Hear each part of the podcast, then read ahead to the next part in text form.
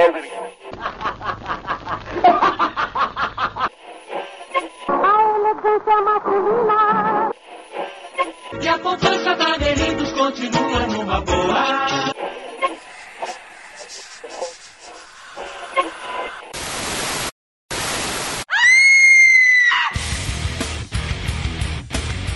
Seja bem-vindo você, ser vivo ou não, né? Nunca se sabe quem tá aí do outro lado, a mais um episódio do podcast Frequência Fantasma, seu podcast onde a gente conversa sobre filmes de terror, suspense, mistério e todo esse universo macabro. Lembrando que um filme de terror nem sempre é só um filme de terror, meus amigos e minhas amigas. Tudo bem com você aí do outro lado, coisa rica, tudo tranquilo? Eu sou o Sérgio Júnior, o host desta bagaça. E nesse episódio, cara, a gente vai conversar sobre um filme chamado Disforia, que está disponível lá na Amazon Prime Video e em outras plataformas, tá? E além disso, nós temos a honra aqui de estar com o diretor do filme, cara, para conversar sobre o filme, é, para a gente discutir um pouco dos nossos sentimentos e sensações sobre o filme. Desde já, eu já indico para que vocês assistam o filme, tá? A gente vai tentar maneirar nos spoilers aqui, tá? Então não se preocupe que a gente não vai dar o plot principal do filme. É, mas assista o filme, cara. Ele tá lá na Amazon Prime. Lembrando que esse episódio não é patrocinado, mas se quiser, Amazon, estamos aí também. tá? Não vou me negar. É, se você quer assistir o filme, você tem que assistir esse filme, que, cara, eu já tô super indicando aqui antes de começar o episódio, faz o seguinte, se cadastra na Amazon Prime, que você tem aí é, acesso gratuito durante um período. E aí você consegue ver esse filme de boa, tá? Além disso, tem outras plataformas que ele vai estar disponível no YouTube Filmes, enfim, na postagem do episódio, a gente vai deixar aqui todas as plataformas que ele está disponível, então assista e já deixa a indicação desde já. E estamos aqui com o diretor do filme, cara, né? Como eu falei, é uma honra. Lucas Cassales. Tudo bem, Lucas? Como é que você tá, cara? Tudo certo, prazer e agradeço o convite de estar aqui com vocês. Aqui em Porto Alegre agora, uma noite muito fria aqui. tá certo, aqui eu moro no Rio, né? Então aqui tá um calor desgraçado, como sempre. O Lucas também e o Fábio mora aí no Paraná. Né? Então eu não sei como é que tá aí no Paraná. É, a gente já, já vai saber daqui a pouco. né? E. E é isso. Então, mais uma vez, Lucas, muito obrigado por topar trocar essa ideia com a gente aqui. O pessoal que já escuta o Frequência sabe que a gente curte sempre divulgar o trabalho nacional. Principalmente quando duas coisas, quando ele é bom, né? E quando, cara, é é brazuca, é, a gente é nosso, a gente pode chamar de nosso, entendeu? Então é muito bacana e ter ainda mais a possibilidade de conversar com o realizador, né, é, do filme, então é muito bacana. E claro que eu nunca tô sozinho aqui, né, e além do Lucas, a gente tá com outro Lucas, só que é o Levino, né, tudo bem, Lucas? Como é que você tá aí, cara? Tranquilo? Fala, pessoal, beleza? Aqui é o Lucas e na vida real existem coisas mais assustadoras do que espíritos demoníacos e monstros mutantes. E a época que estamos vivendo prova, já prova isso já. já é um filme de terror, já. Se o pessoal quiser gravar, fazer um found footage aí, já vai ser um filme de terror. E diretamente lá do Paraná, Fábio Morgado. Tudo bem, Fábio? Como é que tá o, tá, o tempo aí, Fábio? Ah, chove e não molha. Aqui tá um tempo tranquilo. E eu vou te falar, esse filme, se tem uma coisa que ele me causou, foi euforia. Filme brasileiro muito bem feito. Muito bem feito. Muito bom, cara. Que, que bacana, bacana. Antes da gente começar o episódio, cara, é, vale a pena a gente falar aqui, primeiro, da nossa parceira Darkflix, que tá aí com a gente, já tá assistindo vários filmes lá na plataforma, então corra, tá? Busque aí. É, lembrando também da nossa Seita Fantasma, que é o nosso grupo de apoiadores. Então, mandar um abraço aqui pro Breno, que se é, afiliou aí à Seita. Né? Então, muito obrigado. Mandar um abraço pro Janderson também, que tá apoiando o podcast. E se você quer apoiar o podcast, quer que a gente continue com esse trabalho aqui, cara, apoia a gente, tá? Isso ajuda muito a gente manter o podcast de pé e rolando aqui a todo vapor, tá? E também lembrar das nossas redes sociais, né? Então, segue a gente lá no Frequência Fantasma no Facebook, no Twitter, arroba Frec Fantasma e principalmente no Instagram, arroba Frequência Fantasma, que é onde a gente movimenta mais é, a, os conteúdos aqui do Frequência Fantasma. Beleza? Então é isso, chega de enrolação e vamos para o cast.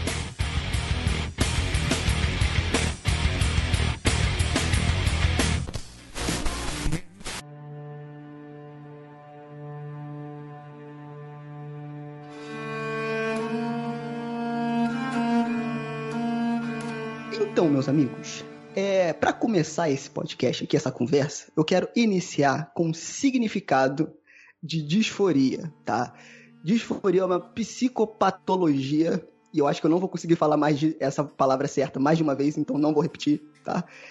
E que é um estado caracterizado por ansiedade, depressão e inquietude. E eu vou te falar, esses três eu foi o que eu senti assistindo esse filme, cara, que Lucas Cara, eu não sei se eu te agradeço ou se eu fico puto pela sensação que esse filme passou, cara, porque é muito bacana, cara. Parabéns aí pelo trabalho, tá? E antes da gente falar do filme, é, seria bacana você falar um pouco sobre a tua trajetória, cara. Como que você começou a fazer filme de terror? Você sempre curtiu fazer filme, sempre curtiu filme de terror, né?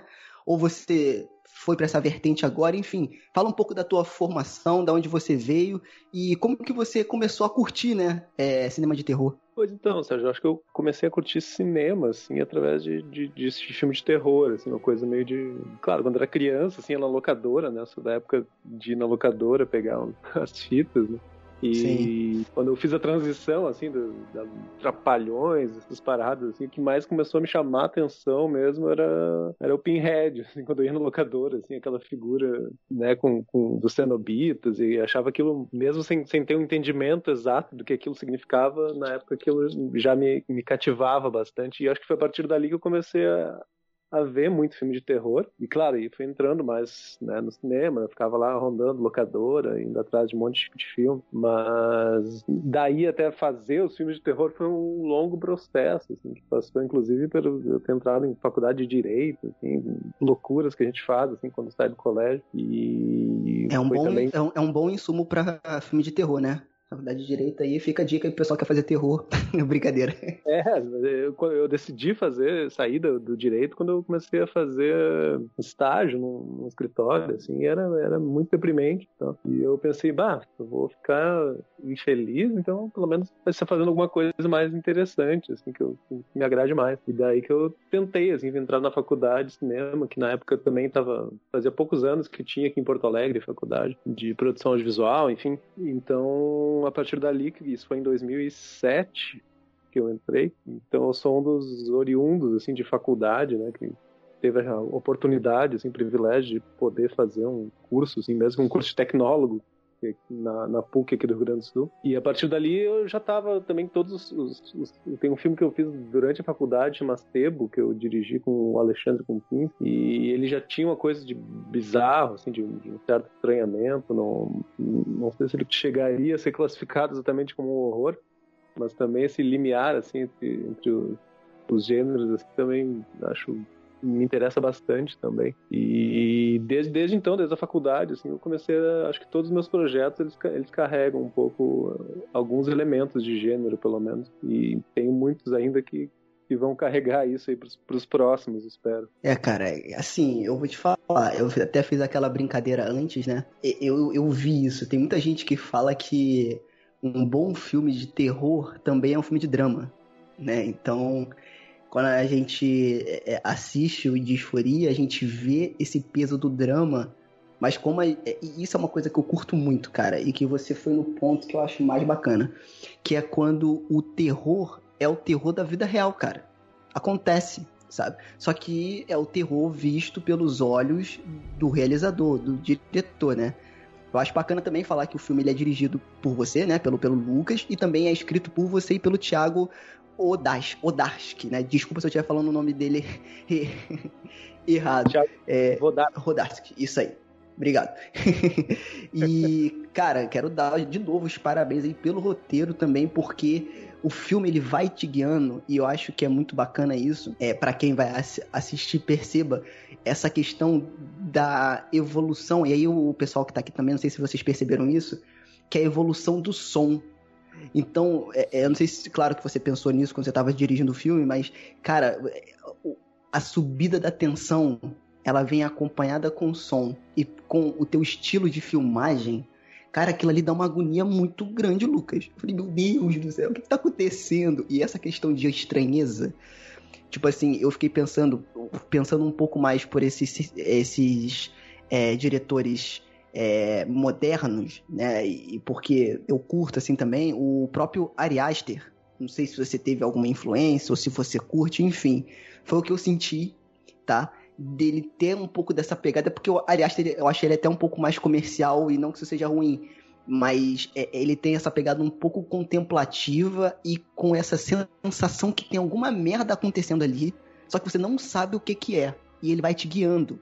Cara, eu achei que você fez isso perfeitamente, não querendo comparar, é, mas, cara, eu achei até às vezes muito melhor, porque o jeito que você filma e, e, e, o jeito que você pega não só os personagens, que eu acho que é o foco ali, né, mas o ambiente para você entrar naquela naquele sentimento, cara, eu achei muito bom. Não sei se vocês também sentiram isso, pessoal, Lucas e Fábio aí. Eu senti. E eu vou te falar, uma das coisas que logo de começo já me chamou a atenção pro filme é quando o Dário vai na casa da Sofia e ele tá conversando com o pai dela e aparece a, a garota que se, depois você descobre que é professora e ela não é apresentada como professora. Isso eu achei já interessante logo de cara. Que entre o personagem não precisa, olha, essa aqui é a professora dela e tal. Ele simplesmente apresenta assim, olha, esse aqui é o Dário, eu vou te acompanhar até a porta. E lá ela fala, ah, ele pergunta, né? Ela, ela já aprendeu fórmula de Bhaskara? Aí ela, ah, ela tá, tá indo, não sei o quê. Você já saca. Então, essa coisa de você ó, fica atento, porque as coisas não vão ser é, muito explicativas, não vai ter, não vai ser jogado na sua cara. Eu achei isso daí muito bacana no filme. É, uma outra coisa que, me chamou a atenção também, nesse termos de, de, de, direção e também de fotografia, é justamente trabalhar com é, quebra de expectativa, que é não, não é, mostrar, mas é, ocultar de você o que está acontecendo. Então, geralmente você tem aquela sensação de que o personagem está olhando para alguma coisa para estar tá observando alguma coisa, tem uma, uma questão mesmo é, de reflexo, de espelho.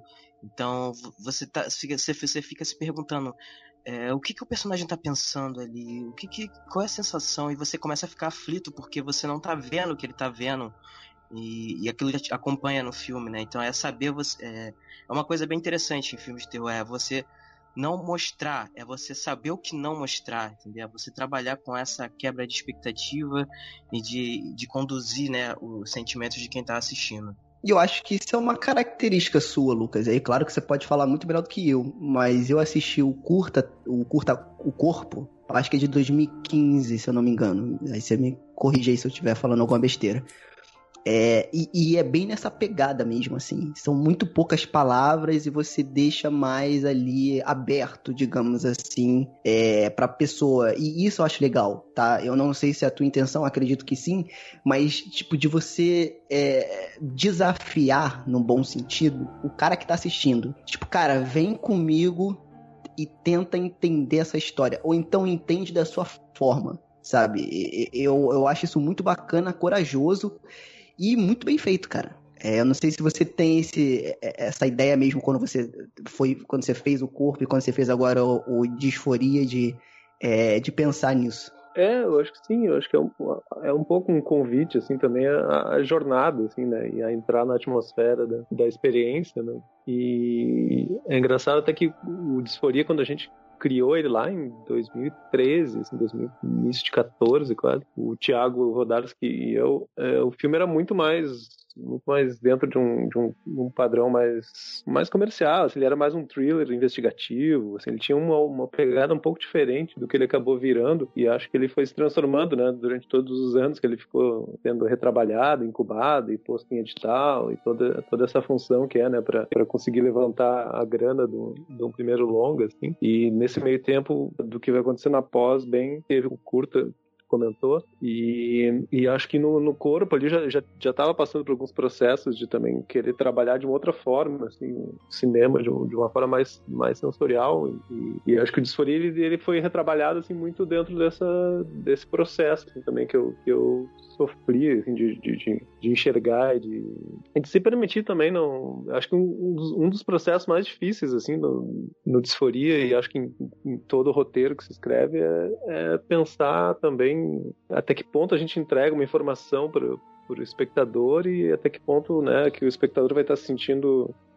uh, meio, meio idiota, assim, de receber algo que parece óbvio às vezes. Então, esse jogo, assim, é, acho que é muito também complicado de fazer o equilíbrio às vezes. E, e acho que às vezes até o disforia pode ser um pouco hermético também, pra, dependendo do, do tipo de cinema, né, que alguém vê, que, que, que o público consome, assim. E pode ser um pouco realmente mais, mais lento e mais contemplativo até demais, assim. Mas é, eu acho que fazia parte do, do, da linguagem também do filme, né? E acho que especificamente no Disforia, eu acho que a linguagem também diz muito sobre o que, que é o filme e acho que essa letargia e essa e, e esses esses meandros, assim, eles dizem muito sobre o personagem, sobre o que ele está passando. Então, acho que todos esses pontos que, que vocês tocaram sobre a questão sonora, que também acho que é muito importante a gente trabalhar, assim, desde o roteiro. E aqui, aqui a gente trabalha muito com o pessoal da Gogó, que fez também todos os meus curtas, então, e o Thiago Belo, que é um desenhista de som muito foda daqui também, mixador, bem concreta mesmo. Uma coisa que eu achei interessante no Disforia,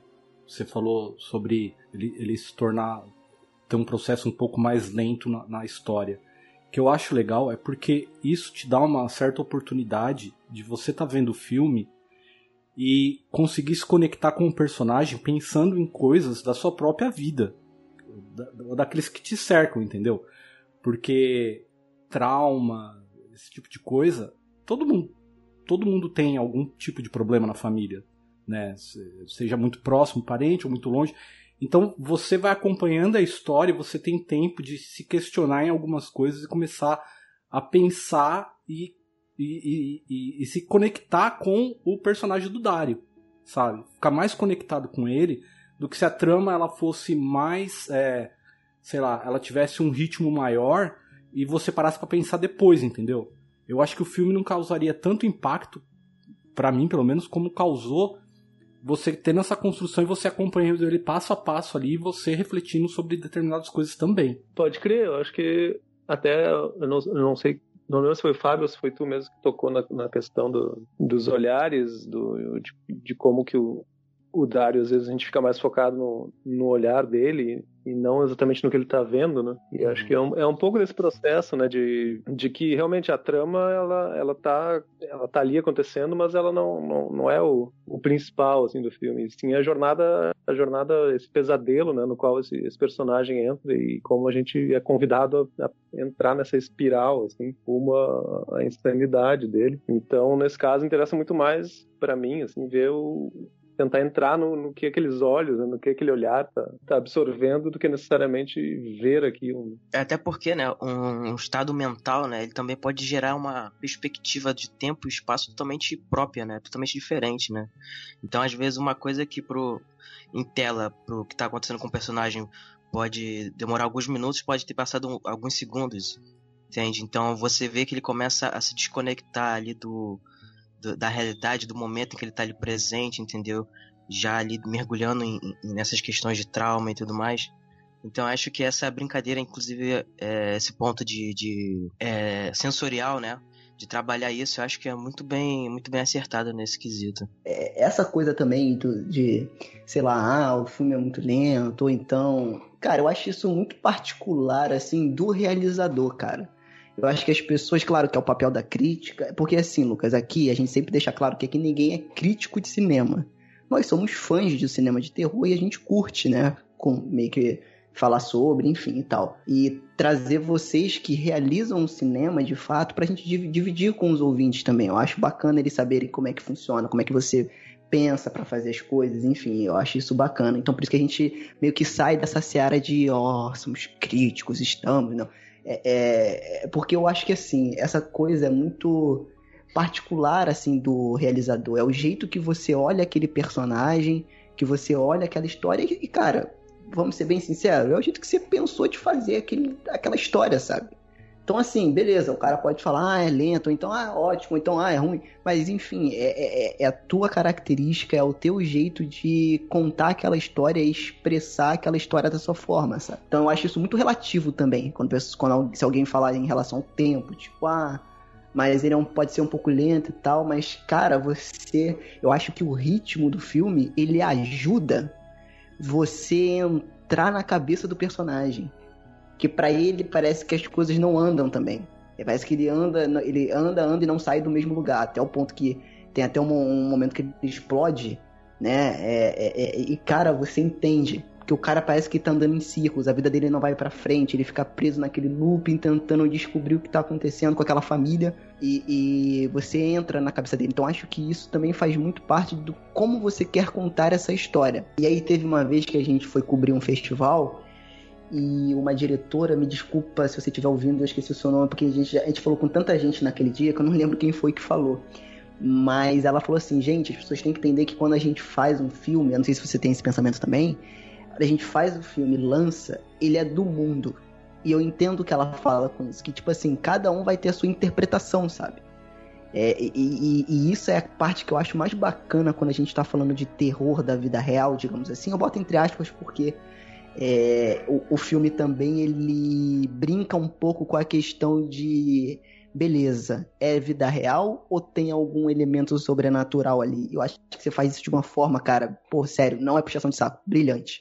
Porque em alguns momentos você vai se perguntando até o final se tem alguma coisa sobrenatural e ainda fica em aberto. Então eu acho que é, é, é, é muito legal, assim. Então, foi como eu falei, é uma visão muito particular sua, sabe? E aí, saindo um pouco da crítica, é, eu acho bacana, assim, quando o cara assume, mata a bola no peito e fala, não, eu vou, eu vou fazer desse jeito, porque é desse jeito que eu olho para esse personagem, para essa história. Então eu acho muito legal também essa autenticidade também. É, eu concordo, concordo muito. Acho que realmente né, as questões de percepção, assim, vão, variam de, de muitos fatores, né, que vão desde, vão desde a criação da pessoa culturalmente, assim, até, até como ela se relaciona com, com, com audiovisual, com entretenimento, com arte, enfim. Então, mas claro, é, esse padrão, né, um pouco mais, mais lento e menos uh, cortado, assim, de uma forma um pouco mais, mais dinâmica, assim, é, é um pouco fora do, do padrão que se tem, né, como, como tido como comercial, né, não que isso seja bom ou ruim,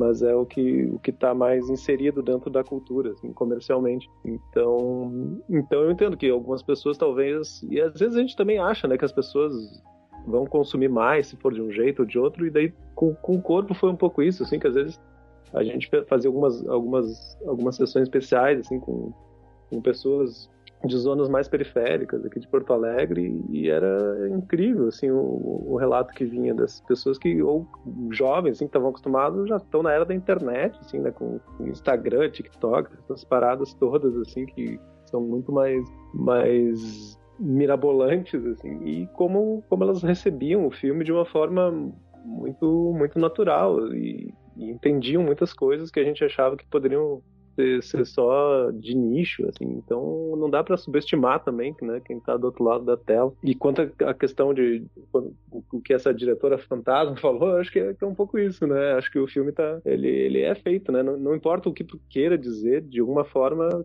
quem está do outro lado vai, vai entender o que ela tiver predisposta a entender também. Então, as recepções, assim, vão, vão muito da... É, é, isso é tese, né, para doutorado, para mestrado, mas, mas eu acho que, que vai um pouco disso mesmo, de, de o conceito para mim fazia muito sentido que ele, que ele, que ele fosse assim nesse momento, e acho que a forma é, é, é conteúdo também, né? Então, então, para mim, foi, foi meio um princípio norteador, assim, pelo menos para esse projeto. Espero também fazer projetos que também dialoguem com milhões, milhares de pessoas, mas enfim, são, são, os, são os momentos, assim, das concepções, eu acho. Eu também tenho, eu também tenho, eu tenho uma pergunta, que assim, é, eu queria entender como é que foi para você, como é que foi o processo para você é, imaginar, colocar na tela né? Uma coisa tão assim, é tão efêmera, é tão difícil de, de, de descrever e tudo mais, que é uma, uma sensação, um estado mental, sabe?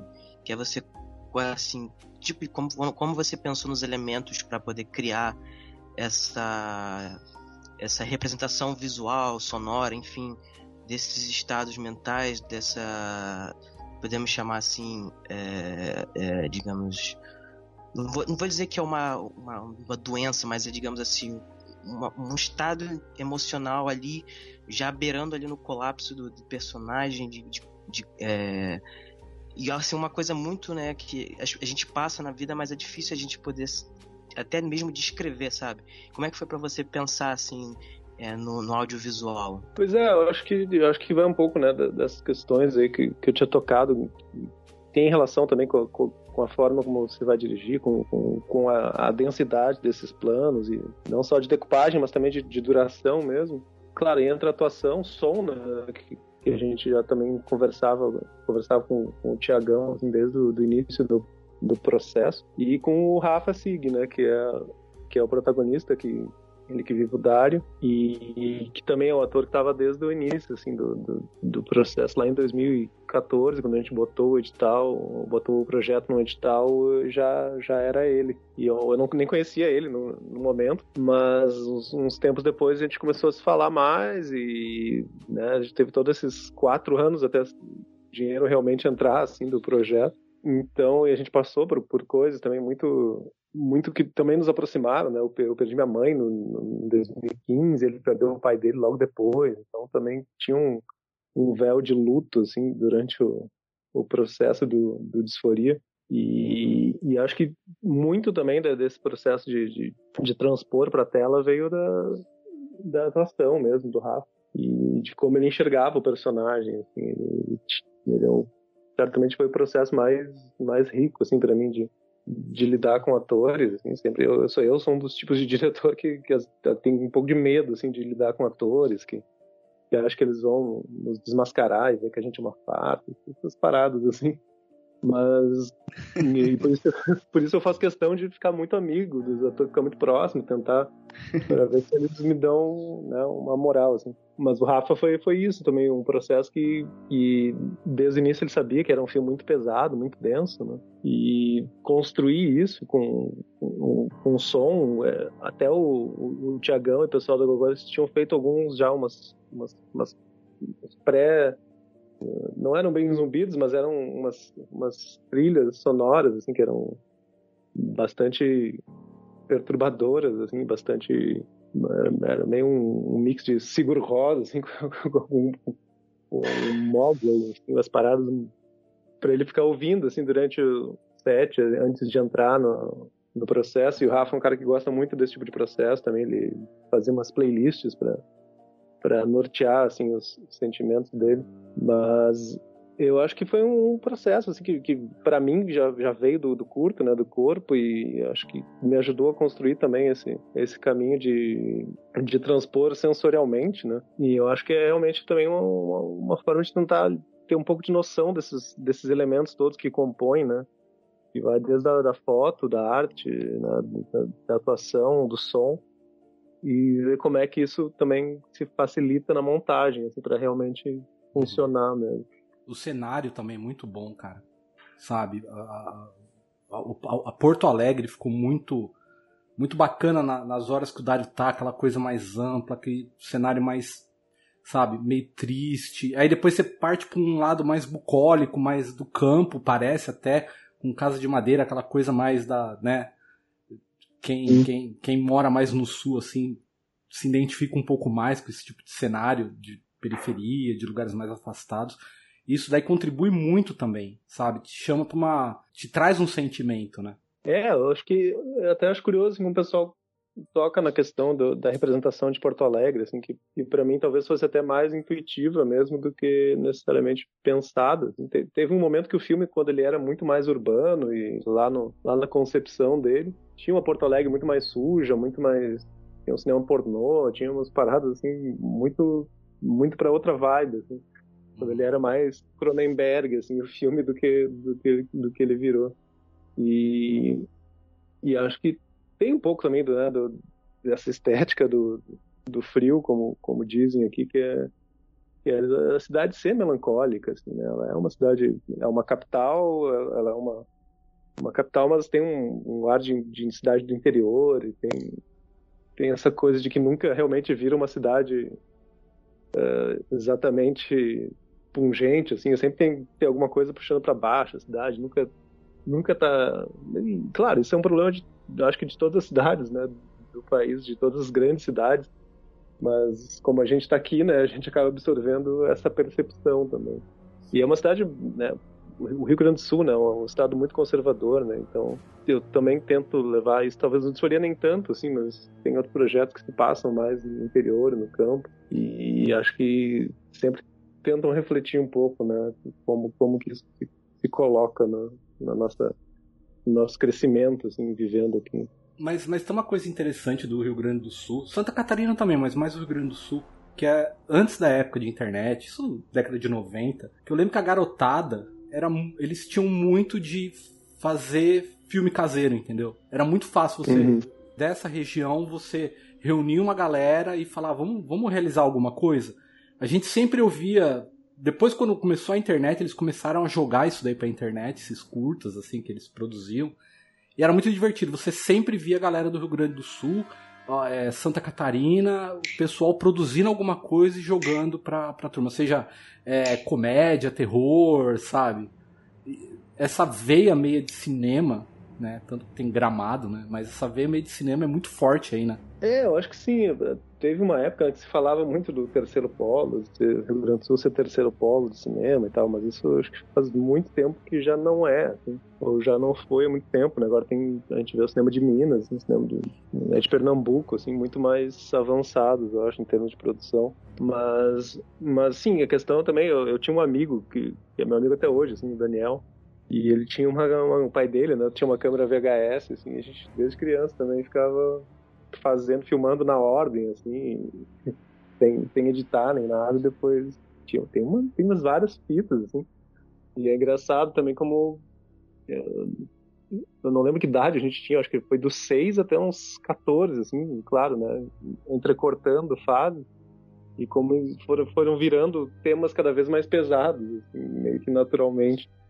Então, não sei se tem, não sei se isso é tão específico aqui do sul, não, não, não tenho essa visão, assim, porque realmente não, não sei como é que é em outros lugares, ou como é que foi, né? Mas, mas eu lembro de, de ter muitos amigos que faziam, que tinham, acho que talvez seja uma coisa bem classe média, assim, do, do pessoal daqui, do, né, Santa Catarina. Cara, eu, eu, eu assim, para mim, eu era de São Paulo, eu via muito do, do sul, cara. Principalmente, assim, é. quando começou... É, assim, somente quem tinha banda, fazer videoclipe, cara. Então, a gente ouvia falar muito na, quando ia na galeria do rock, assim, sabe? Aí, quando começou a internet, subiu muita coisa. Depois, eu não sei, é, que nem você falou, Minas, cinema de Minas e tal. Eu acho que com o advento de internet, isso ajudou muito é, pessoal, pessoal de outros estados a, a começarem a realizar mais coisas, entendeu? E tomar força para produzir mais, né? Mas eu lembro que pré-internet, assim, eu via muita coisa dessa região, cara. Pode crer. Fica aí o, o pensamento para mas eu não, não sei mesmo de onde, é que, de onde é que surgiu. Eu acho que essa questão que o Fábio falou também do lance de ah, de você sentir a Porto Alegre, eu acho que é muito do estilo de filmagem que você usou nesse filme, Lucas, porque eu percebi e para quem vai assistir o filme também vai perceber que você é, é, a maioria das vezes você filma o cenário com os personagens, não usa aquela câmera no ombro, né? Que, que geralmente quando tá tendo um diálogo o pessoal usa, né? É, uhum. para de fato é, mostrar que tá acontecendo uma conversa, você sempre, assim, na grande parte das vezes você abre a câmera e aí deixa, além da conversa, o cenário. Eu acho que tudo isso compõe, foi como você falou não necessariamente precisa estar no texto para contar uma história. Por exemplo, o Hitchcock fazia isso muito bem. Ele contava a história, ele te contava um personagem inteiro com um plano, com uma, um pequeno plano sequência de filmagem, sabe? Então, assim, eu, eu acho isso muito, muito legal, cara. E eu acho que essa sensação que o Fábio teve também veio muito disso, de, de como você fez isso. Tipo assim, você também eu percebi que em alguns momentos você deixava os personagens no centro ali, né? Da, da filmagem. Tipo, cara, eles são os principais. Vamos seguir a história desses caras, a jornada deles, enfim. É, você sempre deixando o personagem ali em foco, né? De, de, quando, da, da forma que você filmou, assim. Então acho que muito desse sentimento também de pertencimento, esse sentimento de imersão ali na Porto Alegre que você transmite no filme é muito do teu jeito também de filmar que você usou ali, né? E uma, e uma outra coisa que eu tava, tava pensando também aqui agora, refletindo sobre o filme nessa conversa, e por isso que eu acho bacana é, falar, principalmente com o cara que realizou o filme, que é, é, é interessante essa discussão de, é, do tempo, né? Que é relativo. Então, tipo assim, por conta do ritmo do filme e tal, por conta do teu estilo, se a gente perceber o Dario, né? Ele explode por conta do silêncio da esposa dele, né? Ou seja, ele não, ele não tem esse retorno dela, ele tem que contemplar, ele tem que entender sem ela falar. Né? Então tem muito disso também, né? Dele entender o sentimento dela sem ela falar por conta do trauma, né? Por causa de um trauma. E, e, eu acho que o filme, que meio que sem querer ou não, conversa muito com isso, né? De você é, é buscar entender contemplando, sabe? Meio que parando e refletindo sobre o que está acontecendo ali naquela cena em específico. Eu acho que o Dário conta muita história, conta muito filme é, pela atuação dele, né? E, e, pela forma que foi escrito o roteiro também. Dele esperar é bem, esse dele ficar Isso é bem real também, né, né, Sérgio? É. Isso é bem real também, né? Porque às vezes você nem sempre você tem a resposta ou a, a postura, a emoção da pessoa que você quer que ela tenha naquele momento, né? Então às vezes você tá em, em um estado muito é, frenético, rápido, você você espera que a pessoa também tenha, né, tenha, tenha aquela sensação e a pessoa de repente ela te quebra, porque ela tá apática, ela tá em silêncio, ela não tá no mesmo estado que você. E aí você fala, mas como você não. Entendeu? Como é que você não, não me comunica algo se eu tô comunicando com você, entendeu? São aquelas coisas não ditas, sabe? É, o, corpo, o corpo falando, é, as emoções e tudo mais. E aí quando você tem aquela quebra de expectativa do tipo, ah, você tá de um jeito e eu tô de outro, mas a gente deveria entendeu? Tá se entendendo de alguma forma. Isso não acontece, gera aquele sentimento de frustração que é muito que eu acho muito real, sabe? Não, e acaba jogando ele também para uma espécie de isolamento, entendeu? Ele vai vai ficando cada vez mais fechado em relação a tudo, né?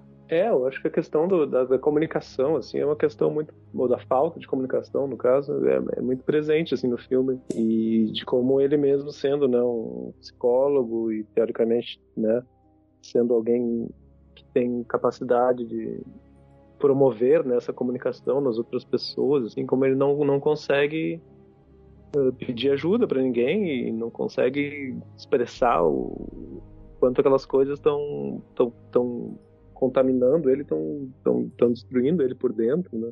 E até a Sérgio falando no Hitchcock, assim, eu tô na frente de um quadrinho aqui do, do Janela Discreta, assim, e eu acho, eu acho impressionante como né, o Hitchcock ele, ele fala coisas sem, sem, sem diálogo, e quando tem diálogo, mesmo que eles pareçam banais, eles são muito uma crônica, assim, daquela época, assim, então eles são muito, muito bem postos. Já no meu caso, assim, o, que eu, o processo que eu mais fazia antes de, de rodar era, era cortar falas, assim, né, que já tinha poucas, poucas falas, poucos diálogos, eu sempre achava que estava sobrando ainda, assim, sempre chegava ali um pouquinho antes de rodar e cortava alguma que outra fala e ia diminuindo, porque eu acho que realmente é, é um filme que, ele está nesse, nesse ritmo, nessa, nessa linguagem.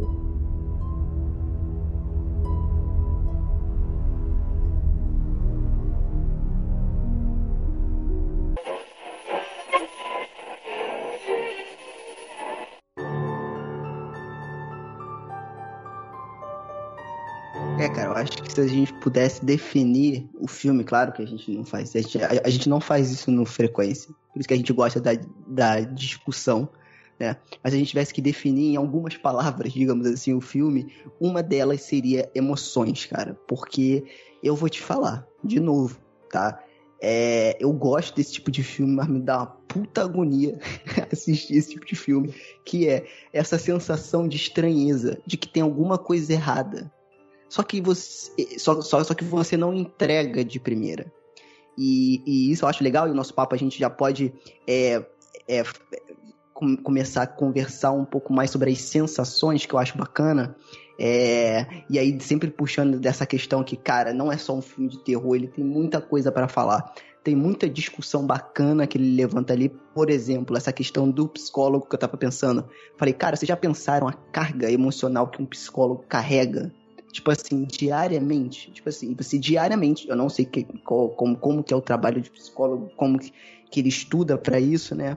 Mas, por exemplo, é, cara, assim, o cara todo dia ele escuta problemas, né, e traumas e, e, situações de outras pessoas, e ele meio que tem que absorver aquilo ali, ajudar o cara, né, ou a, ou a, ou a mulher, enfim, quem quer que seja, a poder responder, né, a esse problema, a dar a volta por cima, enfim, a se entender melhor, né, criar esse autoconhecimento. E tipo assim, ele tinha esse papel, era o papel dele, a profissão dele era esse, e ele não conseguia fazer isso com ele mesmo, né?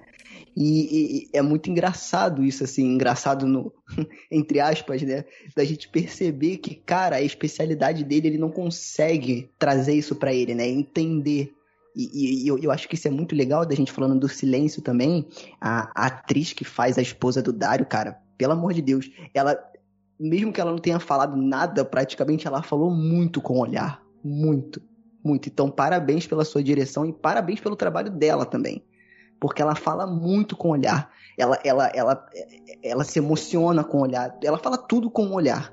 Né? E, e, e tipo assim, é, toda essa construção, cara, é, é muito bem feita no filme e traz essa, essa, essa discussão também, né? Do cara, cara, a profissão dele, ele não consegue atuar de fato ali, né? E junto a isso vem várias outras emoções que a gente vai sentindo durante o filme que você vai conseguindo criar tensão em cada uma dessas situações, cara. E isso é muito legal. Como eu falei, é terror da vida real. Tipo, não tem espírito, gente descendo de costa da escada, corpo voando. Não, gente, é um trauma. Agora, como que esse trauma pode acontecer na cabeça de uma pessoa? Né? De um psicólogo. Olha a ironia.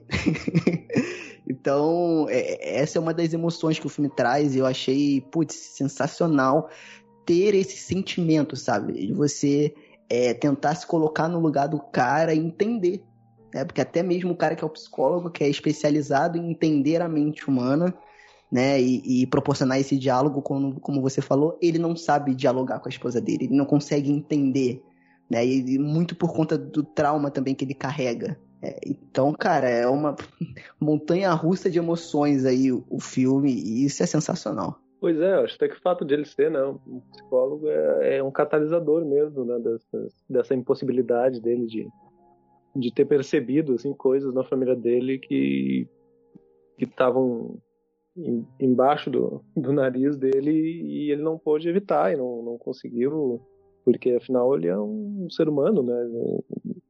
E ele carrega essa culpa dentro dentro de si essa essas cicatrizes assim dessa dessa falta de, de possibilidade de, de ver o que teoricamente ele é treinado para ver, mas, mas não, né? Ele é só um ser humano que tá muito, muito fodido, assim, naquele momento. É. Não, não consegue escapar disso. Uhum. É, é, não, é muito legal. O personagem tá quebrado e, e é, por conta disso ele não consegue nem realizar, é, a, exercer a própria profissão dele para ajudar a si mesmo, entendeu? Isso cria um ambiente de caos, né? Na cabeça do cara fica um caos por ele estar tá quebrado. É, cara, e aí, além dessa, tem várias outras emoções que a gente vai sentindo no filme. Eu não sei vocês, né, Fábio, Lucas também, mas essa questão do trauma, cara, é muito complexa, assim. Muitos filmes tentam abordar esse tema. E, e, e, eu acho que muitos deles tentam criar um roteiro que tem uma base científica e aí tenta te colocar com mais pé no chão. Mas eu acho que o Lucas conseguiu fazer com esse filme é uma coisa bacana, que foi de fato você tentar entender o trauma na cabeça de uma pessoa que está passando por isso, só que ao mesmo tempo com o olhar dele, muito particular do realizador, né? Uhum. Eu não sei o que que vocês sentiram, mas essa questão do trauma, cara, me pegou bastante, assim.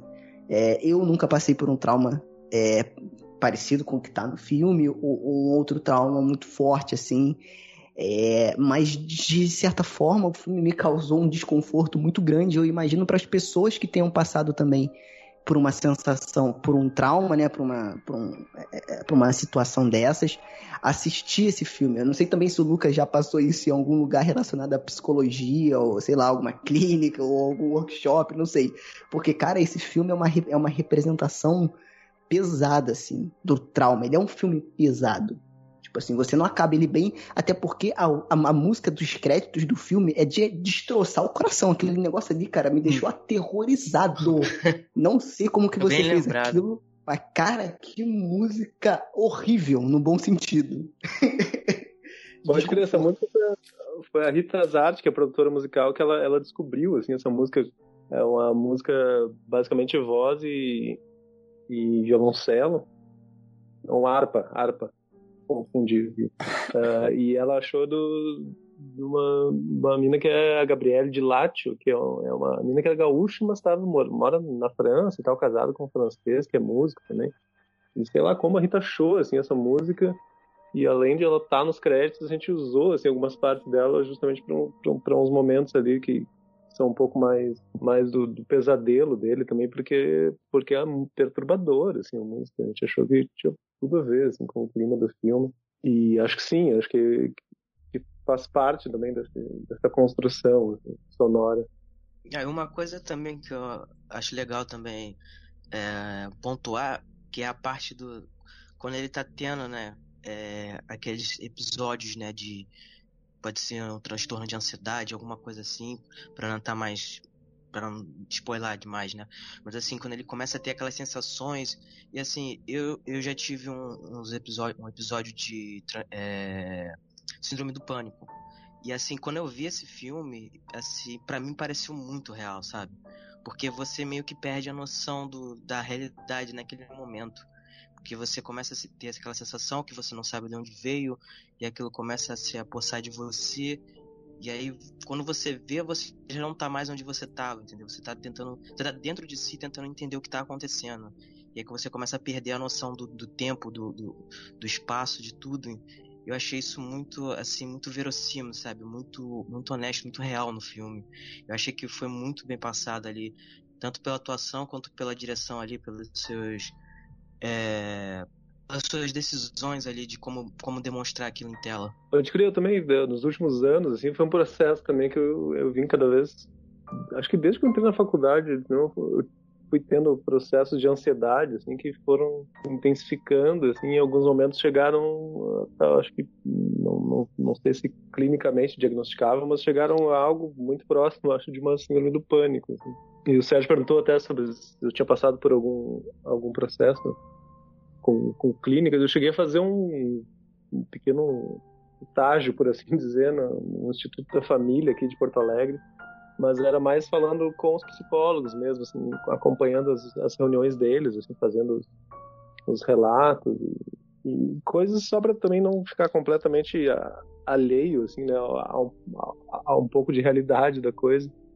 Ah, apesar de que o filme não se propõe muito, né, também a, a desbravar muito a questão clínica, enfim, ele é muito mais uma, uma jornada atmosférica. E, e acho que sim, né? Eu acho que essas escolhas de direção vêm um pouco, né, da, dessa tradução, dessa letargia, dessa impossibilidade, assim, de, de agir. E eu acho que, por isso que eu falo, né, que a forma ali é, é um pouco do conteúdo também. Então, acho que esses planos mais contemplativos, ou para onde a câmera está apontando, assim, ela, ela vai ao encontro, né, de- dessas questões, né. Mas eu acho legal, porque, que nem você falou, de não, não partir para esse lado de, da, da técnica, da, da profissão dele, esse lado técnico, e abordar mais essa questão pessoal dele, né? porque tira um pouco de quem quer, sabe, a, a- achar uma solução, sabe? Ah, então se o cara tá explicando isso da, da, da- maneira científica, o cara deveria fazer tal coisa. Tal. Não, você tá acompanhando para você poder se igualar com ele e passar pela mesma angústia dele ali, né? Você ficar mais próximo do Dario. É, acho que sim, acho que ele é um protagonista bem marcado, assim, e a, a ideia é justamente que tu esteja, né, próximo a ele, assim, o mais em primeira pessoa possível, né, dentro do, do possível, e não só ser um, um, um observador, assim, onisciente, né, então, então vem, vem desse processo mesmo. É porque eu acho muito fácil, assim, a pessoa que tá de fora, né? Mesmo com a pessoa com trauma. Ou a gente passa muito por isso também, é, não pessoalmente, mas ou a gente conhece alguém que passou, ou então a gente vê em algum lugar. Essas questões de, por exemplo, é, não é tanto aqui a questão do filme, mas a gente pode trazer também é, essa situação por conta de um trauma. O próprio quadro de depressão, e aí, gente, eu não sou especialista, não sou clínico, mas é, eu acho bacana a gente trocar ideia e trocar experiência, enfim. É, o próprio quadro de depressão, cara, é, é, muito fácil o cara chegar assim e falar, não, vai no psicólogo. E ele resolve o teu problema, sabe? É fácil, levanta dessa cama. É só ir, entendeu?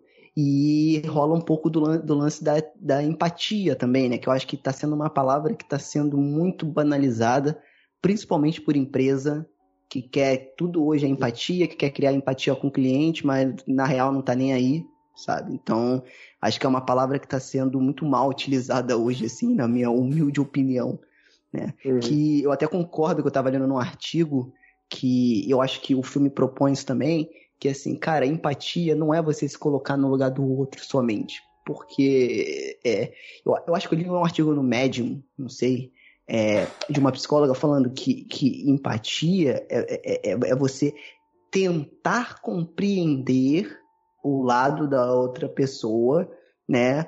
De fato, conversando com essa pessoa, sentando com ela, tipo assim, ah, vamos sentir empatia por uma pessoa grávida. Como é que eu vou ter empatia por uma mulher? Como é que eu vou me colocar no lugar de uma mulher grávida? Eu nunca vou conseguir me colocar no lugar de uma mulher grávida. Mas eu posso sentar do lado dela e tentar entender, cara, como que é teu dia a dia? Quais são as tuas dores? Sabe? Quais são as tuas alegrias? Enfim, tudo isso. Então, eu acho que é, é, uma das discussões que o filme traz, eu acho bacana a gente falar daqui também, é justamente essa questão, como o Fábio falou, de você entrar na cabeça do personagem, né? E, de fato, é, tentar é, sentir o que ele sente, e aí, mais uma vez, eu acho que o Lucas faz isso muito bem, porque é a questão sensorial. Ele, eu acho que você já, já fez isso muito no corpo, no curta, e aqui no, no longa você, pô, aprimorou isso muito. Eu falo, assim, eu falo por mim, porque de fato é agoniante e tem que ser, porque na cabeça do, da personagem é, né? Então, é, eu acho essa, essa questão assim muito interessante, sabe? De, é, através da arte do cinema, você gerar essa sensação numa pessoa, né? E, e, sair um pouco do âmbito, como o Fábio falou, de ah, é só você ir na clínica, é só você ir num psicólogo e seu problema vai se resolver. Não, cara, não é. É muito mais profundo do que isso, sabe?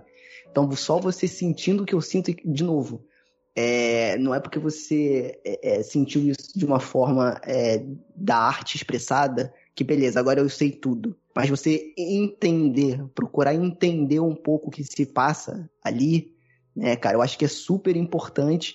E por isso que eu adoro falar que é, um filme de terror nunca é sempre só um filme de terror. Eu adoro falar isso porque, de fato, ele traz essa reflexão, né? Geralmente eu falo que o... Por que, que eu curto terror?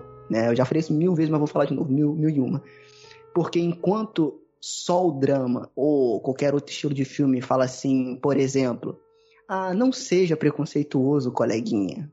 Vamos olhar o lado do coleguinha. O filme de terror fala, seu arrombado, desgraçado, se tu for preconceituoso, eu vou te enfiar a porrada. É isso.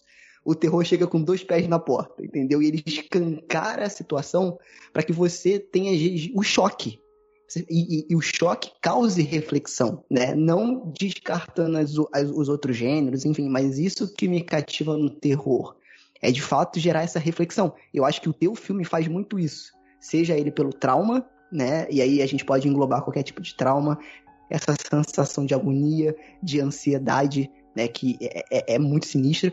E você vê na visão do personagem. Ele não precisa falar o que ele tá sentindo, ele não precisa é, tá no texto que ele tá sentindo. O, o estilo do, do, do, que você filma e o jeito que o personagem se expressa já transmite isso, cara. Então eu acho que é, é muito bacana, assim, saindo um pouco da seara do filme e vindo para essa questão dos sentimentos, né, do que a gente sentiu vendo o filme e tal, eu acho que essa é uma das principais, assim. É de você de fato sentir essa sensação. E quando você consegue fazer isso no filme, então é melhor ainda. Sem falar também que o terror é aquele, aquele gênero que te traz para ter aquelas sensações que muitas vezes as pessoas não querem. Muitas vezes é sensível, muitas vezes é complicado, é tabu. Então o cinema ele tem essa capacidade, o gênero de terror, de trazer uma reflexão, uma discussão, de abordar um tema que muitas vezes no, não quer ser falado, entendeu? As pessoas não querem falar, querem fingir que não, que não existe e tal. E é até engraçado, o Fábio falou isso também, de ah, é, olhar um psicólogo e tal. E assim, isso já é uma coisa boa, porque na maioria das vezes, quando você trata de de um transtorno é, psicológico, emocional, na maioria das vezes as pessoas não conseguem nem enxergar isso, sabe? De que a pessoa tá com um problema ela precisa de ajuda. Na maioria das vezes é, ou é ignorado ou é tratado de uma forma completamente errada, é tratado como muita, acho que muita gente que, que já passou por isso já deve ter ouvido falar, já deve ter ouvido essa frase que ah, isso é só uma frescura, então isso é só uma pessoa que quer chamar atenção. E, enfim, e não, é tratar com seriedade e mostrar como isso consegue realmente impactar a vida de alguém, entendeu? Em todas as esferas. Seja na família, seja no trabalho, seja no dia a dia.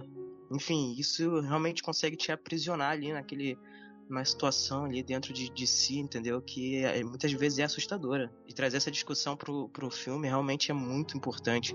É, ainda mais nos dias de hoje. O, o que eu acho interessante, principalmente no, no personagem do Dario, é que Primeiro, quando você está tá num processo de depressão, né? Você está sofrendo depressão, você tende a cada vez mais se afundar, entendeu? Você está caindo, é uma queda, né? É, é difícil, você não tem força para sair dela e, sabe, não é todo mundo que tem tem força o suficiente para te tirar dali.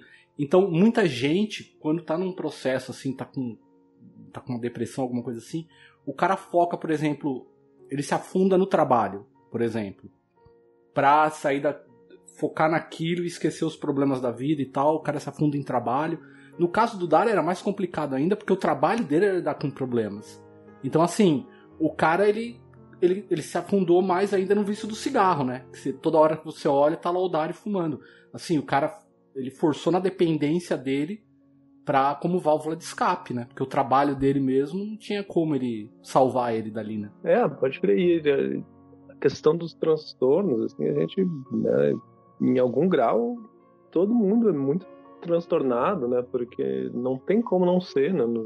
Tudo bem, agora a gente tá numa pandemia, assim, as coisas ficam hiperbolizadas ainda, mas é só a gente pensar também na nossa rotina, na, como a gente lida com tecnologia, com, celular, com como isso é um, é um, esse aparelhinho aqui que eu tô agora aqui falando com vocês, isso aqui é um, é um é um, é um causador de ansiedade constante. Assim, né? A gente está sempre buscando um, espelhamento ali, ou então sempre tem alguma resposta pendente, principalmente, né, agora o WhatsApp, e-mail, tudo, tudo na nossa mão, assim, a gente nunca tem horário também para a gente dificilmente tem, eu falo por, por mim, assim, principalmente para delimitar, assim, a, né, a, a disciplina no, no, lidar com, com essas questões, assim, eu, eu sou um cara que não consigo chegar seis horas e tá, beleza, vou deixar o aparelho aqui, vou fazer outras coisas e tal. Por isso que eu gosto muito do, do lugar do cinema, assim, né, do, da questão física de ir ao cinema, porque ali realmente é o lugar onde tu vai ali, passa duas horas no escuro, assim, consegue só só estar ali para aquela história ou para aquelas sensações que, que te despertem, né? A, a gente é, é, bombardeado muito constantemente com é, notícia, informação. É, a gente tá cada vez se sentindo mais sufocado, né? Então, ainda mais que nem você falou, época de pandemia. Esse filme, eu acho que ele chama muito atenção para quem for assistir para esse lado, porque muita gente vai falar, cara, eu, eu vejo casos de, sei lá, de é, pessoas que estão com, com, com, coronavírus, com é, noticiário falando de violência que, tá, que desenfreia, isso e aquilo. Você vai ficando angustiado, angustiado, né? Vai causando, você fica preso em casa. É um sério problema que nós estamos vivendo ultimamente. Eu acho que o filme conversa muito com esse período agora, né? É, eu acho que tá, tu tocou numa questão que é muito, para mim é muito importante, assim, que é essa overdose de informações, né, que a gente recebe, né, muito pelo celular, pelo tu abre o desktop ali o computador para trabalhar e tu já já vem milhões de informações, sai para a rua e tem outdoor, tem poluição visual, assim, sempre tem alguma coisa entrando na tua cabeça, assim, então não é muito uma sociedade que a gente possa, né, valorizar um pouco chegar em casa e e pensar, assim, pensar realmente, ou ficar refletindo, né, não, não conscientemente, mas tendo um momento só, só com seus pensamentos. Assim. Então, isso de alguma forma, isso canaliza questões internas que não, não se respondem, de alguma forma a gente tem que explodir isso, né? E, e acho que é isso que vão causando todos esses transtornos. É, você falou, por exemplo, de ir no cinema e é o momento que a gente se desliga para ficar focado na, naquela história que a gente está assistindo, né? Hoje, eu, eu acho que agora o povo vai começar. O pessoal vai ter que começar a se patrulhar, porque em casa, onde você agora está consumindo né, filme, cinema, você tem que se policiar para poder se abstrair um pouco do celular, focar numa história, conseguir entender aquilo, absorver, sabe? Tirar um, tirar um proveito daquilo que você está assistindo, porque a, as pessoas ficam o tempo inteiro no, no celular, né? Você para para ver um filme, você está recebendo mensagem de um amigo, ou, ou, uma notícia, ou você sente a curiosidade de ver, porque parece que cinco minutos você não acessando, sabe? Parece que você está fora do mundo. Eu acho que esse momento é mais para reflexão em cima disso, para você poder até aproveitar a arte quando você tá, tá apreciando ela. Né? É, espero que sim, mas também não, não, não creio tanto, assim. Nesses dias eu, eu dei uma entrevista e a jornalista me perguntou se, se achava que, que, o, que o cinema e a cultura e tal iam ser mais, mais reconhecidos, assim, no Brasil depois da, da pandemia e depois das pessoas lidarem ou terem esse como uma, uma, fonte de escape, assim, mas eu sinceramente não acredito muito, assim, sou meio cético quanto a isso, porque, porque a partir do momento que as coisas voltarem ao, ao que a gente acha normal, assim, só com uma vacina, né? Eu presumo que a gente vai conseguir chegar a esse ponto. E eu acho que as coisas tendem a se reconformar para os mesmos, mesmos lugares de antes, assim, não, não acho que não são oito meses, um ano, assim, que vão fazer com que tenha uma mudança né, nessa visão. E como você, é, aproveitando que você puxou esse, esse gancho, como você vê então essa questão do é, de, de, produzir né, cinema, é, ainda mais cinema de gênero, e também a questão de, distribuição no, no, Brasil. Eu acho que essa, esse é um dos fatores assim, de ansiedade contínua, assim, né, porque porque é sempre complicado assim, né, produzir no Brasil. Acho que para nós, assim, eu, eu saí da, da, faculdade e resolvi entrar nessa aventura assim com dois colegas meus, o Arno Chu, que é o diretor de fotografia do, do e o Henrique Henrique Schaeffer, também conhecido como Satã, né, que é o, o, meu assistente de direção. E a gente resolveu né, fazer a nossa, nossa produtora ali, a Sofá Verde Filmes, e tentar tentar bancar aí uns filmes, né, fazer uns projetos, ver até onde a gente conseguia ir, né. E os primeiros anos foram bastante penosos, assim, e até a gente conseguir realmente ter um... A gente chegou a fazer uns crowdfunding, financiamento coletivo, eh, fez um curta que chama Abismo, que também está lá no Vimeo, facilmente encontrável, assim. Também é um, um, um projetinho menor, assim, de duas áreas, assim, uma, uma distopia assim, também. E acho que só em 2015 a gente realmente conseguiu, com, com o corpo, né, que é o, que é o curta que eu dirijo, e a gente conseguiu fazer um filme com, com financiamento mesmo. Foram, e a gente formou em 2010, então foram cinco anos, assim, pegando muito trampo safado, assim, mesmo. Uma galera, no nosso primeiro trampo, a gente, os caras deram calote, assim, a gente foi aprendendo umas coisas, né? No meio do caminho, assim. Mas. Caramba. Mas é, é, é normal, né? É normal. Tem que aprender sempre a fazer contrato antes, né? E... É aquele cinema a gente brinca, né? Cinema raiz, né? Aquele feito com, com vontade, né? Correndo, dando, dando seus pulos e tal. É, claro, mas é isso é, é péssimo, né? Porque a gente não. A gente, e, e, nos últimos 10, 14 anos, assim, com o cine, com o setorial, isso mudou bastante, né? De, de figura, assim, em termos de Brasil. E aqui no Rio Grande do Sul também, nos últimos 10 anos, principalmente, se começou a ter, ter mais incentivo estatal para fazer cinema propriamente dito. Mas não, a gente está longe de ser uma indústria, né? Uma indústria que realmente tu sai de um trabalho e tu sabe quando é que vai ter o outro, assim. Então isso também é um fator de, de ansiedade, de e claro a gente está sempre com muitos projetos porque tem que estar tá sempre, por exemplo a gente saiu de Disforia, a gente tem na produtora agora tá, tem um projeto que está finalizando, que é uma minissérie, assim, e logo depois já, já entra uma finalização do longa do, do meu sócio, esse do Tatã, assim. Então, beleza, até né, fevereiro, março, assim, a gente sabe mais ou menos o que, que vai ter, mas depois disso já, já tem que depender de outras questões, assim, que a gente já plantou, já tentou captar, assim, então é sempre três passos na frente que tem que estar tá pensando também, né? E, ok, é, é, ótimo, assim, mas também a gente tem que pensar e, e se relacionar com as políticas públicas também para cobrar isso e para que né, toda a cadeia assim, produtiva de, de, do audiovisual possa estar tá sempre sendo alimentada, né? Porque a gente sempre volta e meia a gente vê né, os comentários assim, de galera meio hater, assim, quando sai um, uns filmes, principalmente os que relacionam mais com, com, com esquerda, assim, que são mais abertos, assim, com Marighella, umas paradas assim. Os caras ficam lá chamando o pessoal de mamador de, de teta, né, do governo e tal. E os caras estão lá vendo os Vingadores e acho que não tem grana pública lá, tá ligado? Nos Vingadores. Acho que, é, é, que lá surgiu. Com certeza, com certeza. Mas não, Hollywood tem, tem né, financiamento estatal, tem do, do de Allen tem financiamento estatal, tem né, to, toda a cadeia, tem, a cadeia não existe, né, de cultura. E até no, no caso do Brasil, a gente estava dando passos muito muito fortes assim, para a cadeia se retroalimentar e, e, e, a grana do fundo setorial ela é basicamente né, trazida pelas próprias produções, assim. Então, né, tu vai lá, é quase um financiamento, né, bem raso, assim, na comparação.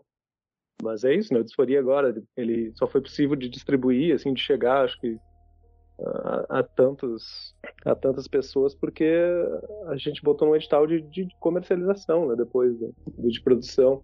Então, e daí é um edital que tu entra lá com a distribuidora, enfim, para que lança filmes e que a gente ainda sofreu um, um revés muito, muito, um time muito horrível, assim, porque também a gente estreou nos cinemas, né, dia 12 de março, assim, e no dia 13 já estava no Rio fechando cinema, então foi o filme não conseguiu nem completar uma semana, assim, por causa da pandemia, né, teve que fechar o cinema.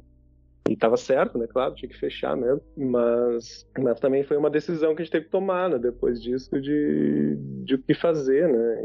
E, e não tinha como ficar guardando o filme, esperando voltar, porque também mais ia matar o filme do que qualquer coisa. Então, acho né, muito bom que agora ele esteja aí numa plataforma cujo né, cadeia de, de assinantes é, é muito grande, tipo Amazon Prime Video, assim, então acho que pelo menos ele vai conseguir chegar numa galera, assim, e cumprir a função, né, que é, que é isso, né, o pessoal tirar, tentar tirar alguma coisa disso e tentar se divertir, pensar, refletir, enfim, né, fazer o que quiser com aquilo. E aí, como tu vê, então, é, esse papel agora que a gente tem aí dos streamings, de várias plataformas, assim, para a, a distribuição, né? Como você estava falando, né? Você tem agora a oportunidade de chegar para bastante gente, até para um público bem diferenciado e tal. Então, como é que você enxerga isso, é, principalmente para o cinema nacional? Pois é, acho que entra aí também, né, questões de, de fomento público, de, de regulação, assim, da, da indústria, as questões que, que a gente que a gente tem de cota de tela, essas, essas questões que, que anualmente também tem que ser sempre batidas de novo, que, que ajudaram também o cinema, a, o cinema fisicamente, né, a comportar muitos filmes.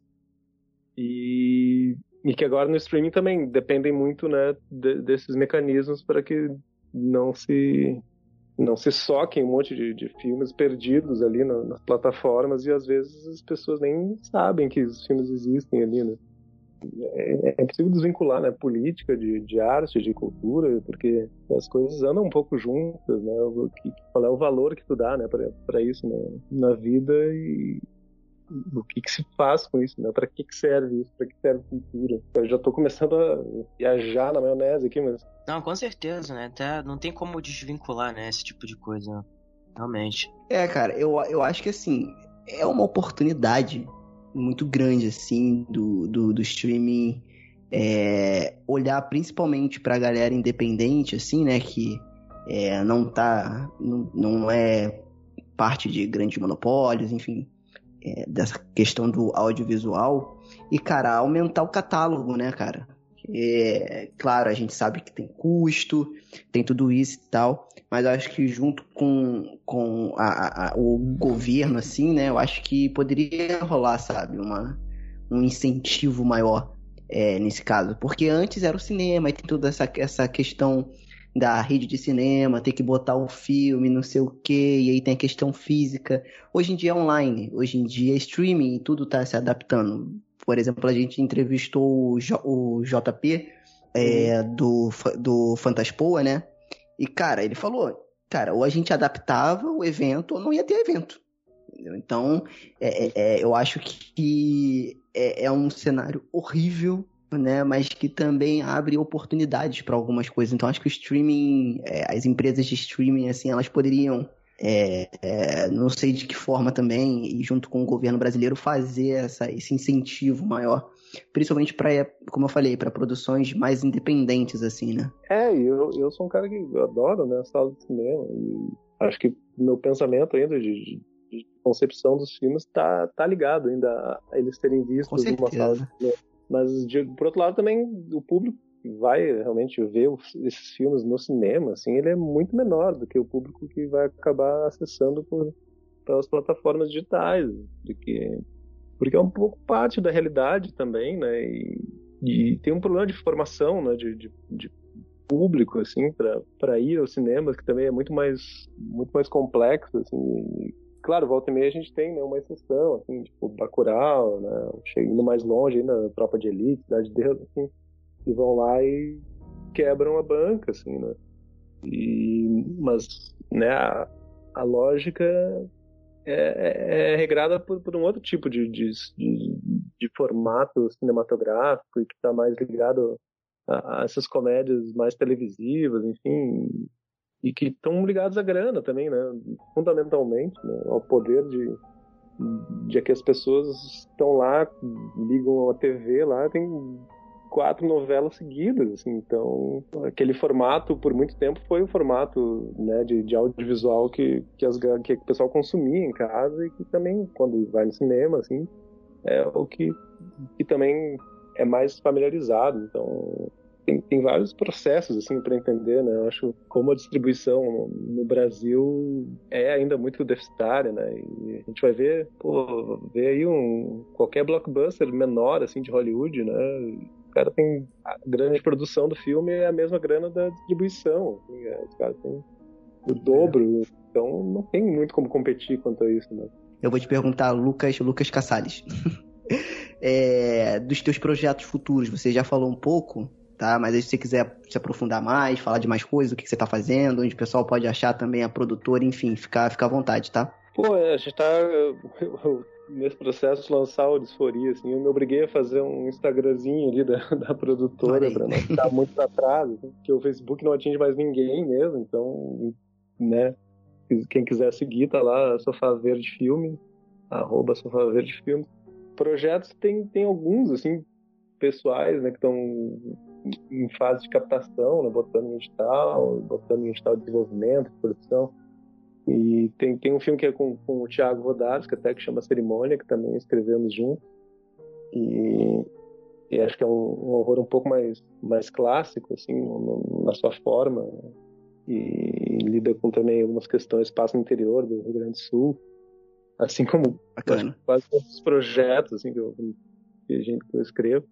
E e também tem, tem inclusive um filme que eu tá mais espero que esteja mais próximo de ser captado que chama O Rei do Riso e na real é uma, um drama meio melancólico assim sobre um ex-ator de pegadinha assim. tem que voltar Caraca, maneiro. Bacana. É, também tem muito essa coisa assim, de quem né, cresceu nos anos 90 tem essa imagem meio melancólica assim aquelas figuras assim né quase um clown moderno assim, um ator de pegadinha. Então vai um pouco por aí, assim, os, os próximos projetos. Ah, bacana, cara.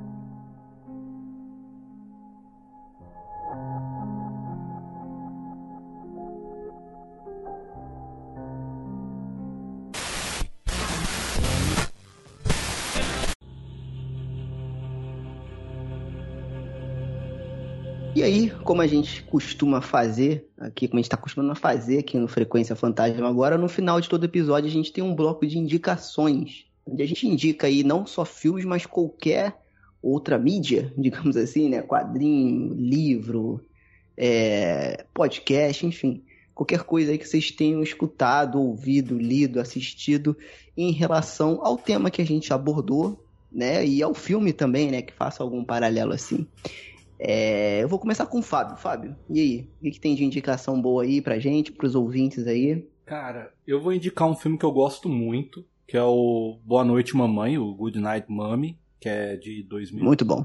É, o filme é de 2014, mas saiu em 2016. Ele é alemão, é um excelente filme que aborda também uma questão de trauma, assim.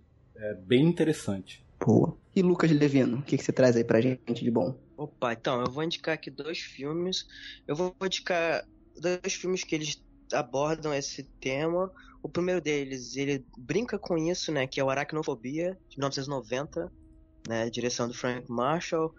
E aí ele é um filme, né, ele é um, ele é um digamos assim, um terri, né, ele é um filme mais descontraído, né, inclusive porque tem o Jeff Daniels que trabalhou no, no Debbie Lodge, tem o Joe Goodman, então conhecido aí, né, nosso saudoso Fred Flintstone. Então a gente tem ali um, um filme mais descontraído e tal, com uma, uma brincadeira ali. É, é claro descontraído, que... mas eu tinha um puta medo desse filme quando era criança, amigo. Caraca, ele ah. consegue transformar a aranha num monstro sem transformar a aranha num monstro, sem ela Não, ser exatamente. um monstro gigante, cara. Isso é legal.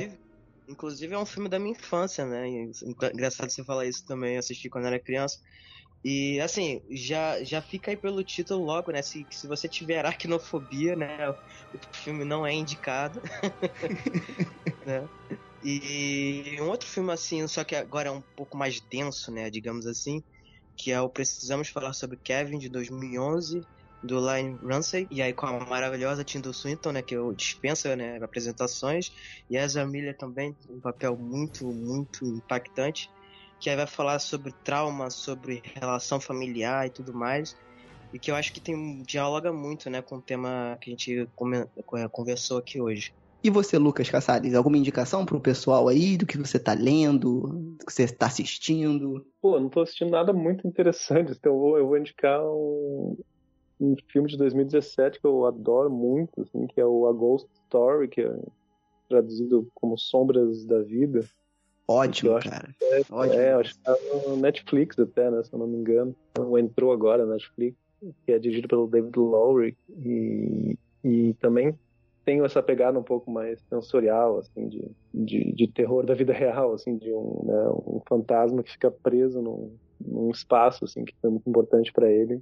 E acho foi meu filme do ano, assim, quando foi lançado. Eu adoro demais. Assim. Muito bom, muito bom. Para encerrar, cara, eu vou indicar um filme chamado Persona, de 1966 do Bergman. Não sei se vocês já assistiram, se alguém já assistiu.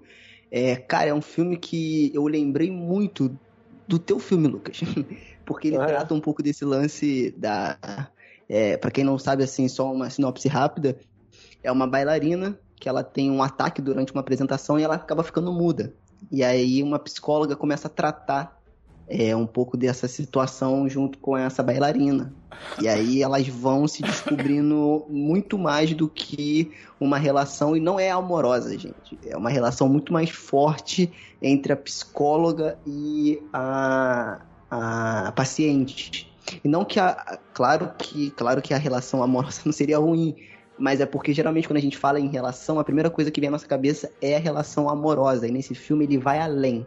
Né? Então todo o jeito que o Bergman traz, ap apresenta essa situação pra gente, com toda essa questão do trauma, é, é, de você ser espelho de você mesmo, enfim. É um filme que me lembrou um pouco o filme do, do Lucas. E também eu vou indicar, cara, um filme que trata muito trauma e também é um filme mais pesado, que eu acho que que a galera conhece, mas eu adoro, então eu vou indicar, acho que eu já indiquei outras vezes, que é o Babadook, de 2014, que trata muito essa questão do trauma, de, da, do peso de ser mãe, né, também é, tem essa, essa, essa, questão, que é da Jennifer Kent, né, e que foi, foi reconhecido também aí em vários lugares do mundo, enfim. E aí fica essas indicações aí para você ir buscar e assistir esses filmes, tá? Mais uma vez, Lucas, muito obrigado pelo seu tempo, cara. Obrigado por ter topado participar aqui do programa.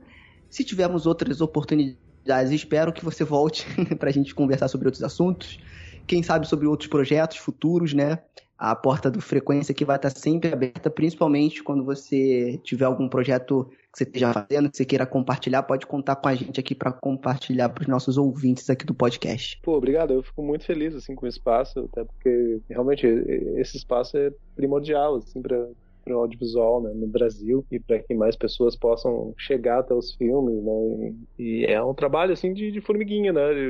Vários podcasts, vários jornalistas, vários comunicadores que, enfim, vão, vão levando o filme, né? Pra, maior número de pessoas. Então, agradeço muito, assim, ouvir também as impressões de vocês do, do, do filme, né, do Disforia. E espero que quem chegou até aqui agora vá lá e dê um, um play ali, divirta ou não, né? Um filme para toda a família, né?